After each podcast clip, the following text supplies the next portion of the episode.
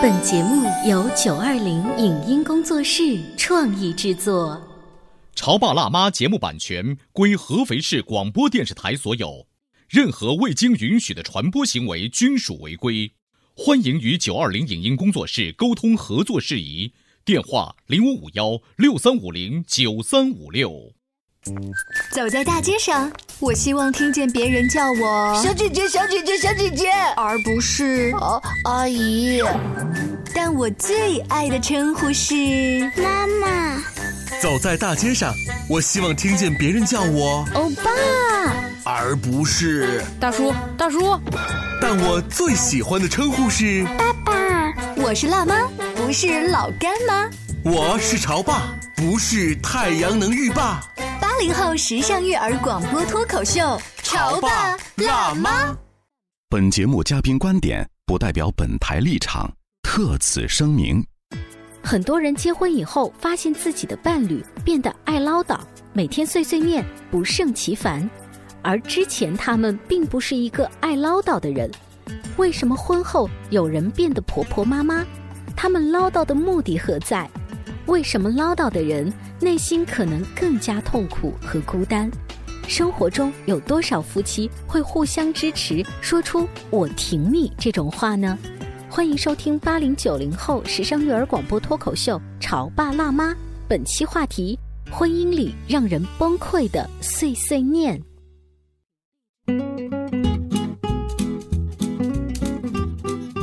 收听八零九零后时尚育儿广播脱口秀《潮爸辣妈》，各位好，我是灵儿。大家好，我是小欧。因为这段时间假期变得超长，嗯虽然呢慢慢恢复了工作，但是总的在调整的阶段啊，你会比平时有更多的时间去追追电影啊、包包剧啊，然后看看网综节目啊。就类似于像真人秀哈。哎，对，我呢不太去关注这个所谓的真人秀的这个节目，但是因为工作关系，比如说像咱潮爸辣妈，你总要找一些资料，亲子的呀、两性关系的资料啊，所以我呢会偶尔的关注一些综艺节目，类似于是明星夫妻一起旅行。切，我才不信呢！你明明就是抱着一颗八卦的心，却说是为了工作。那讲这句话，老板听到了会给你加工资吗？比如说，哎，嗯，之前不是骂那个谁伊能静夫妇俩，嗯说主要是她老公好像对伊能静好像不是类似于特别就冷所有的苦都是伊能静一个人吃了但是。你知道这种东西都是完全是有脚本在走的，所以你不要太 care 这个这个真实性包。括呃，后来看一期吐槽大会，嗯然后她的老公也说，本来我们拍的时候前面是有很多我哄孩子恩爱的镜头啊，亲子，就是，嗯但是你知道哄孩子，他可能有一个漫长二十分钟或两个小时过去了之后呢，孩子还是没有睡着，或者他仍然要妈妈，然后伊能静过来，但是导演只把中间的那段剪掉了。所以我们把真实性的这种先放一边，我们就谈这种夫妻之间的互动或亲子的互动。你会发现，明星家庭跟我们普通的百姓家庭是一样的，嗯，总会有很多问题。尤其是我记得蒋勤勤跟陈建斌，嗯在那档节目当中，就是陈建斌的那个老公的样子，难道不是大多数 七零后和八五前老公的模样吗？我觉得更多像七零后老公的样子。对你必须界定在七零后，70因为我是我没有，我是八零后。就但你可能再长几年啊，就是陈建斌大哥的那个样子。就类似于那种甩手掌柜，然后说话都是那种老干部腔调，是不是那种感觉？就是那个感觉。是啊，哎，最近一段时间啊，喜欢《康熙》呃这档节节目的朋友都会欣喜的发现，好像在内地又复活了一个全新的一个升级版本，嗯就是呃花花万物哈。我记得这节目当时刚出来的时候，其实是为了推荐一些好用的东西，对，但是最近发现，哎，怎么有一点以前《康熙来了》的影子？这可能我想可能也是因为这个市场效应吧，毕竟就是大家最熟悉的那个味道还是很重要的。我就记得我看了一期特别有意思，我还推荐给你看，就是那个陶喆，因为他老婆长什么模样我根本都不知道。比较低调，不是圈内人。对，不是圈内人，然后请来了之后呢，就聊，就 他老婆也就因为可能也不太适应这个镜头前的说话，会爆一些这个陶喆作为丈夫一面我们不熟悉的那种感觉，比如说，当主持人问他你最不喜欢什么的时候，做什么事真的会把你惹毛？我真的受不了一直碎碎念呢。可是他整集都在碎碎念啊。光是这件事情，他就会伸手说：“哦，纠正一下。他在家的说话的频率有这么这么宽吗？他真的什么都可以管呢、真的就是有什么事情是你希望他说可以放下不要管的？我觉得，比如说家里阿姨的管教方式啊，或什么，我希我就是希望就是由一个人统一讲，不然呃阿姨会混乱不知道到底要听谁的，一下他觉得这样，一下我觉得这样所。以你们俩的教育理念是不一样的吗？有有有一点点不一样，比如说，例如说，呃，比如说小朋友洗洗澡的温度，呃，我洗澡温度是很高，然后他是比较温温的，不管何时，然后他有时候帮儿子洗，他就觉得。他是个男生哎，他不用洗这么热，他就给他洗那种温温偏凉的，我都会很生气。我说你可以不要这样，他是小孩子，他不是你，就是类似这样子，我就会跟他吵这个。其实我我通常念他的东西，这种还好，就是我会提醒他，就是不要忘了做这件事情。超，烦。因为我是那种，比如说 我要做什，么事情，不要忘了什么，不要忘了什么。啊比如说，哎，不要忘了帮我去拿干拿洗的拿拿一个什么药啊啊，不要忘了什么的，然后我会一直 repeat，我就会讲他说你烦了，你够不够？你不是已经讲过？就他就会就那种时候他就会有点小小的。你希望他回答说收到，这样是吗？我不是，我希望的是他把它记下来，可是他写下来他不喜欢记在手机里，他不喜欢把东西记下来，那你就传短信给他嘛。啊他不记，没有你传给他，他就会接到啦。我传给他，可是他只是看一下，他是已已读已读不回啊。OK，Penny 干嘛不回？我我没有，我就会说好啦，或什么我都会、啊。然后你真的会忘记？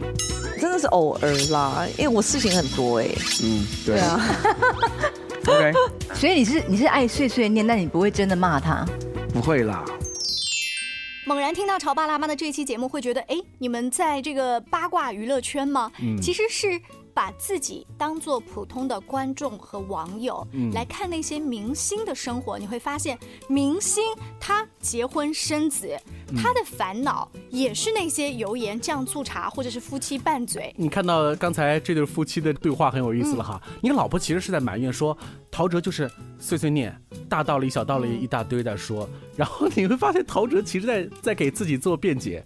嗯，而且到后期的时候，你可以看到陶喆因为知道这是在拍节目，他忍得好辛苦，他那个手指几次抓腿，就想我我要反驳，我要反驳，但是呃，就是呃，对，小 S 马上可能又要 Q 他了，嗯。所以他也在忍。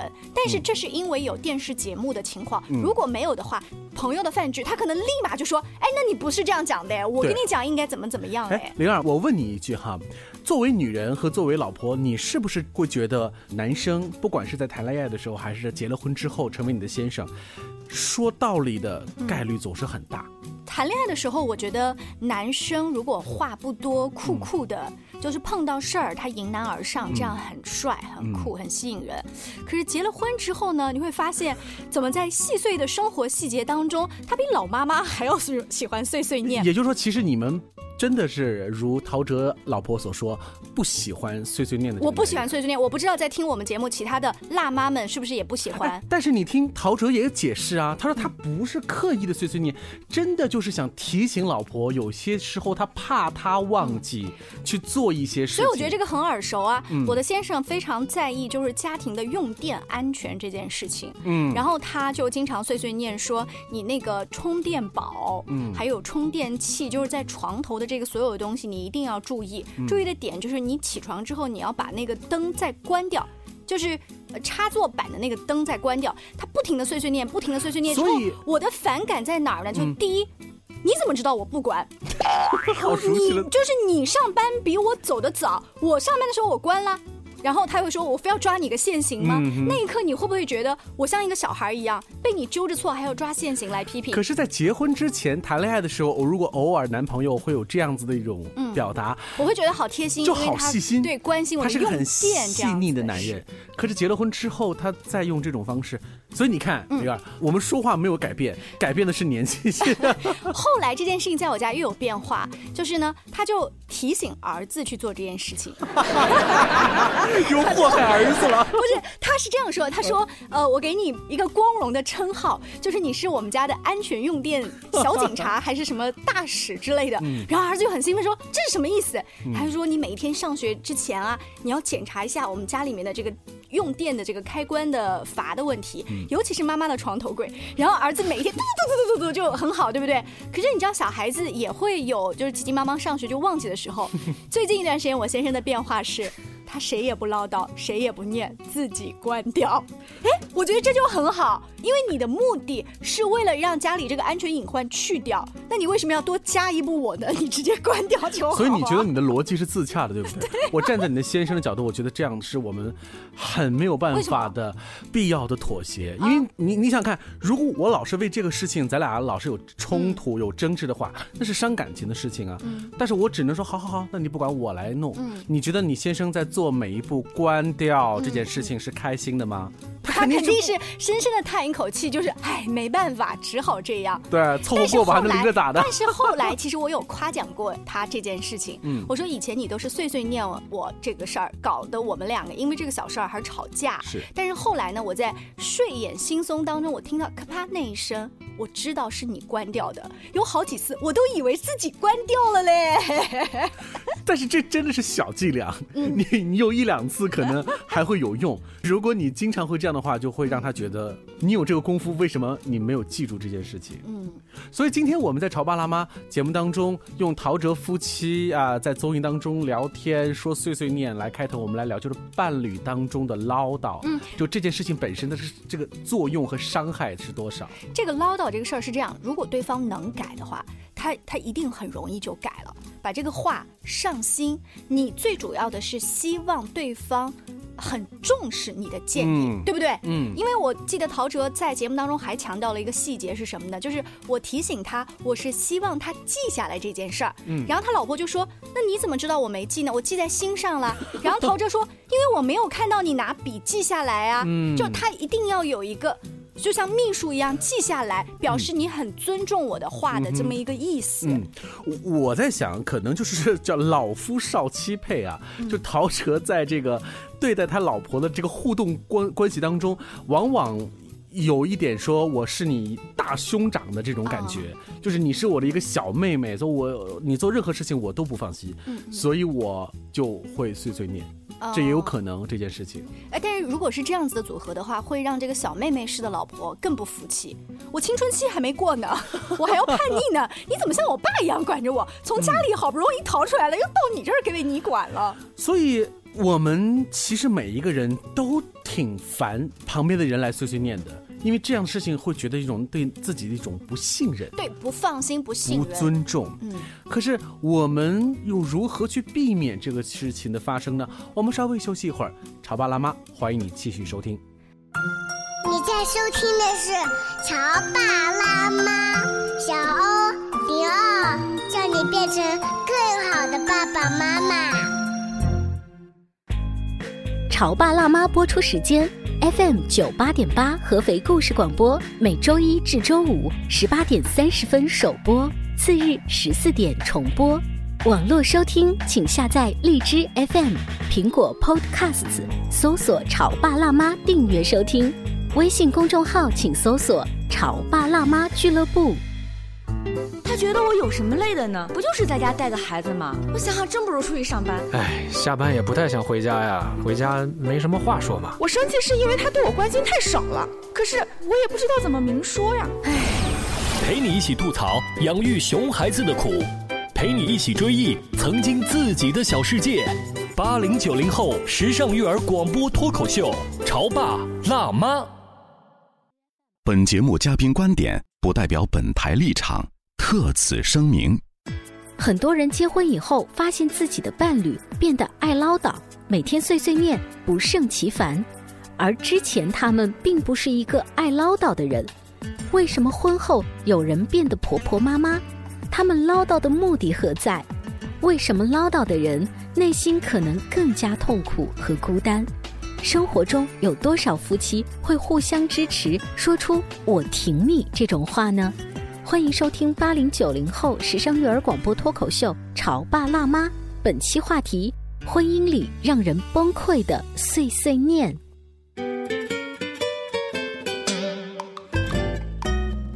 广告之后，欢迎您继续锁定小欧跟灵儿给大家带来的《潮爸辣妈》。今天我们的碎碎念呢，是因为我们在家里碎碎念别人，或者被别人碎碎念。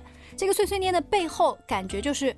我不被信任，所以他才要老是三番五次的碎碎念我，或者是你总嫌弃我，嗯，因为你老觉得我做的不够好啊，对呀，所以你的爱还在不在呢？我会打一个问号。你看我刚才讲的那个是家庭安全的这个问题哈，嗯。呃，男士碎碎念女士，家务方面是女士碎碎念男士特别多。呃，所以你不要说什么家务了，你就说一件事情：进门脱鞋，嗯换了鞋子之后，那个鞋要不要并排整齐的摆好？就这件事情本身，我跟你说，所有男生都会中招。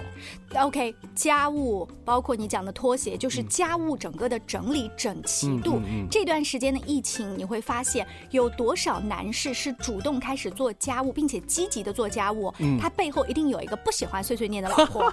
那如果说他刚想去、嗯。呃露两手，因为朋友圈里面大家都会秀厨艺嘛，他刚想露两手就被老婆碎碎念说你这个不行那个不行，嗯。你看他一定慢慢就不做了。哎，不是有一个所谓的数据显示，嗯。呃，疫情高峰结束之后，复工复产的时候，其实民政局会比较忙，忙的不是之前没有结婚的人结婚，而是所谓的忍受不了对方，我要离婚。就因为以前会有一个心理的暗示，是因为他太忙，所以没有时间顾及家。嗯这么长时间了，他在家了，发现也没有什么好转。我不仅要管儿子，嗯还要管他，太痛苦了。就是亲密关系当中的两个人，其实这种互动模式是有问题的。哎，因为碎碎念，我觉得它是有一个高峰跟低谷啊。就你一开始碎碎念的时候，我心里是很在意的，你这个提醒。哦，就是他说我这个开关没有关，他说我这个菜放的太咸了，嗯不注重健康。但你老说老说，嗯我就有点破罐子破摔了。我就这样搞，怎我？就这样了，吃对不吃。而且我啊甚至到最后就是我就不关，嗯反正我知道你最后受不了，你会关。嗯家务最后你看不了厨房乱，那你会做，我就故意的。所以你看到没有，碎碎念它的这个效果是波峰波谷这样子的。其实你不觉得这个很伤人吗？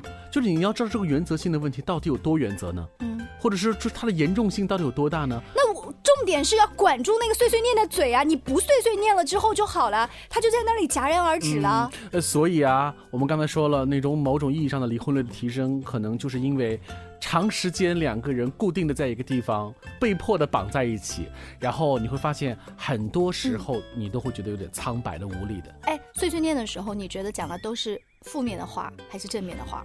我觉得我讲的都是正面的话，但是听者亲爱的他会听出是负面的意思，他会觉得你老是喜欢说大道理。比如说，我们来举个例子哈，你那个拖鞋就不能放到鞋柜上吗？哎，我在干活的时候，你就不能帮我把那个小孩儿哄一下吗？哎呦，我不是刚才没有看见吗？我知道我有点粗心大意，但是亲爱的，如果你发现那个时候我没有，哎，每次都是这个样子。我告诉你，我态度很好，你想说什么我完全听你，但是你不要用这种这种跟我说好不好？哎，就我跟小欧在直播间已经演不下去了。但是当我们回忆这种碎碎念的时候，大多数都是以有不这个打头的字，嗯就是你就不能怎么怎或者你？总是这个样子对对对，但是呢。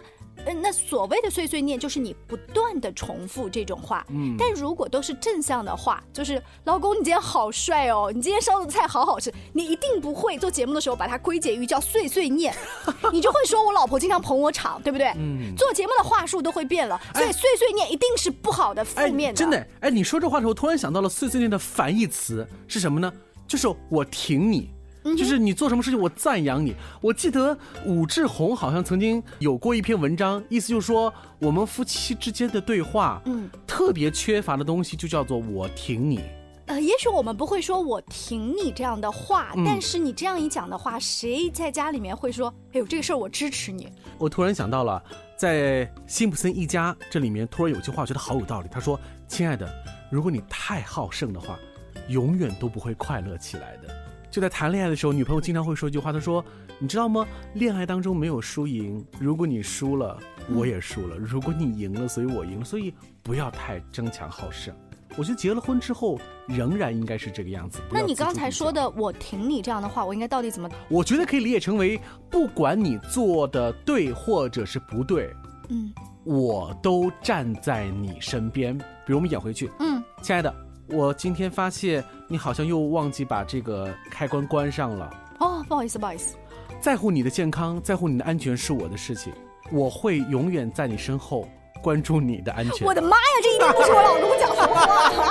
好，这是个假的老公？我跟你讲，对，就是《潮爸辣妈》的节目当中，我们每次啊，就是所谓的教大家一些标准答案的时候，嗯会被大家说啊，你们的那个书里面讲的确实很好，但是放在实操当中，我讲不出来这种话。好好，对对我再换一个例子。好，你再换一个例子，再换个例子。你不要念稿子啊。再换个例子啊，比如说，有一个女孩子，她结了婚之后跟婆婆住在一起，嗯，她呢其实还是比较有能力说她处理好这个婆媳关系的，因为她经常在朋友圈里头夸她婆婆啊，所以这种情况你也知道她的情商会很高，对不对？比如说她有一天就跟一个朋友说，三个人一起去逛超市，她自己看到车厘子就想吃，但是婆婆说太贵了，嗯就算你们赚了好多钱，但是不能这么造浪浪费啊。那结账的时候呢？她发现啊，她的丈夫啊，嗯。悄不悄的在那个购物车的最下面呢，已经把哦。车厘子放在下面了。哦。你看这一幕是不是就表现出刚才用动作在挺你叫我挺你？哎，嗯，你刚刚讲这个，让我想到今年春晚，嗯不是有一个小品吗？就那个婆媳之间，嗯哼他们在儿子面前是一个样，不在儿子面前是一个样。嗯虽然那个假假的那个样子，但是讲出来那些话，如果你真的能讲出来的话，其实也是我挺你。对啊，可是，在居家生活当中，很多话很难说出口，嗯尤其是中国大部分人的表达是比较含蓄的情况下，我跟我先生沟通过这个问题，他说：“你想要的那些话，我就是讲不出来。嗯，那怎么办呢？”我身边的男性朋友们，大家就说：“你们女人想要那些话，我们就是讲不出来。”嗯，那我们能大家都退而求其次，我想要的可能是你帮我端一杯水过来，嗯。啊，或者说你拍拍我的肩膀，嗯。拍拍，或者帮我递一张纸巾过来，让我擦一下眼泪。嗯你并没有说出像小欧刚才那么完美的标准答案，嗯但是在我心里面，这就已经是我挺你了。或者就是什么都不要说，抱抱你。抱抱，对，嗯但你知道抱抱。都好难，抱抱对于中国已婚很多年的夫妻来说超级难，所以就是哎，哭什么哭啊？把那个餐巾纸一丢就已经不错了。嗯，嗯所以无论形式是怎么样，我觉得不管是婚姻当中的男方或女方，都能看得出来嗯。什么叫挺，什么叫扁。嗯刚才的碎碎念其实就是种负面的所谓的贬，因为我并不认同你，或者是我总觉得你不够优秀，嗯，它是种负面的。就我不相信你能做好。挺你确实虽然你背后可能是对他有一个极大的关爱，嗯就因为你关心他，你想为他好，你才会去碎碎念他。嗯你的潜台词可能还会有一句附加，就是哼，你要不是我老公，或你要不是我老婆，我才不碎碎念你呢，对不对？对，这就是经常男生会有一这样的一个理直气壮的状态。但是请记住，碎碎念的背后一定是负向的否定。因为就是你认为这样做是不好的，又同时觉得我可以指导你去怎么、嗯怎么做，对方不好，而我又能帮助你，这就形成了一种所谓的碎碎念了。大家想一想啊，碎碎念的人最吃亏了。我们的祖辈妈妈就是那个碎碎念的角色，她一边呢就是碎碎念我们的老爸们，一边自己把家务活都干了。在这段时间，有一部电视剧又成为了很多婚姻生活当中的一个新话题的一个来源地，叫做《如果岁月可回头》。嗯里面是由靳东、李乃文还有李宗翰三个中年男人一起演的一部叫《中年男人》的戏。它其实表述的就是中年危机之下的婚姻。到底该走向何方？这三个男人其实都有各自不同的婚姻走不下去的理由。其中啊，我们就说一个地方吧，我们就说这个靳东所饰演的那个角色，他跟他的爱人就是那种忍受了所谓的十年婚姻忍忍受不下去，什么什么问题呢？老婆想要去看五月天，他觉得没有必要；老婆想要去追 Lady Gaga，他觉得没有必要。总而言之，在他爱人的心里头，他一无是处，所以他们终于是离婚了。离了婚之后的那个男人，想做什么就做什么，他觉得我可以不需要被管控了，我可以去做我该做的事情了。通过这样的一个负面的例子，你会发现，其实它就照进了很多家庭的现实。婚姻当中的两个人，欣赏这个二字似乎早就烟消云散，嗯。而不满却成为了日后婚姻的永恒的话题。嗯，然后你这个不满呢，你又忍不住，就变成了碎碎念。碎碎如果如果碎碎念又忍不住，就变成了孩子十八岁高考之后的离婚潮。好，今天非常感谢大家支持啊！我们的潮爸辣妈也是每天的傍晚六点半，第二天下午的两点钟跟大家一起碎碎念。你们也可以通过荔枝 APP 来下载收听。下期见喽，拜拜！再见。以上节目由九二零影音工作室创意制作，感谢您的收听。